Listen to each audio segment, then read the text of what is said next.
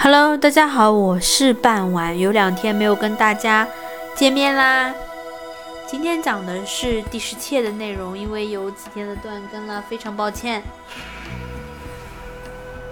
今天讲的是帝舜，帝舜呢，他是中国传说历史中的人物，是五帝之一，名重华，生于尧墟，故他又姓尧。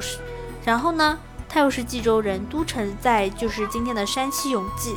舜呢，作为是四部落联盟的首领，以受尧的禅让而称帝于天下，其国号为有余，故又称为是有余氏帝舜。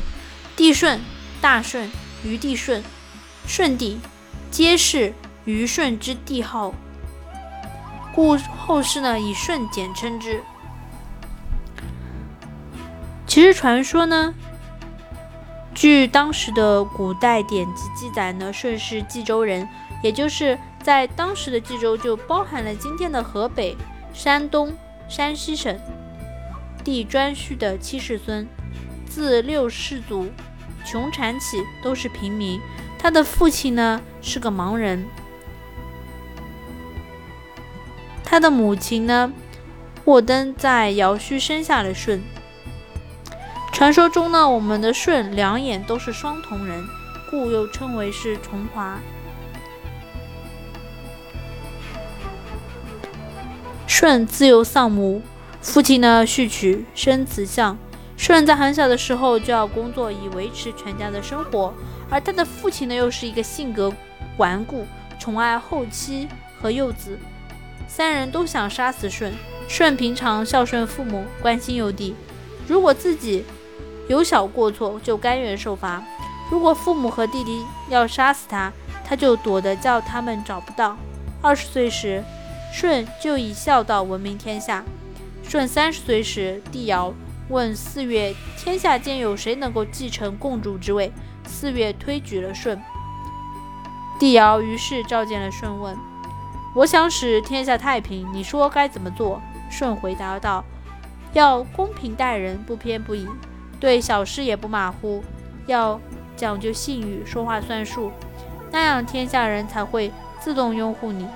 尧又问：“那什么事情才是最重要的？”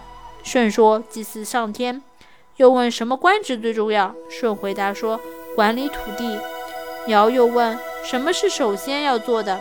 舜回答说：“关心百姓。”帝尧十分满意，赏赐舜细格布置的。衣服一张琴，又给了他牛羊，为他建粮仓。尧还把娥皇、女英两个女儿都嫁给了舜，并为他修建了宫室。他用各种方法对舜进行了考验，舜的成绩都非常的好，广受好评。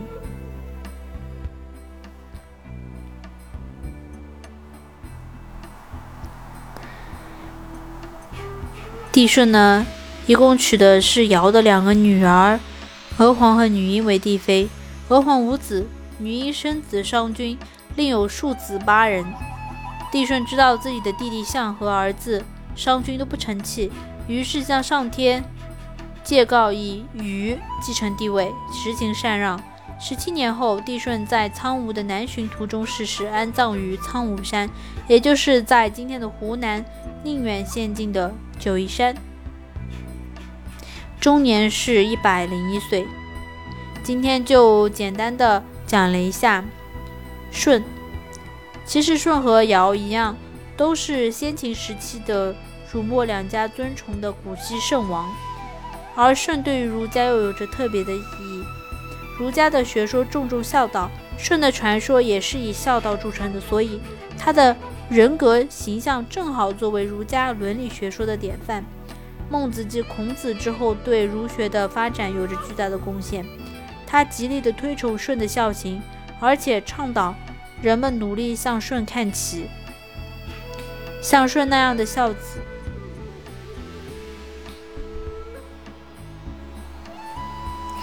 所以说，由于儒家的宣传有关舜的传说，即在中国文化传统中留下的极深刻的影响。好啦，今天的内容就到这里结束啦。预告一下，第十八页的话，我们会讲到的是大家比较熟悉的大禹治水。感谢您的收听，我们下期再见，拜拜。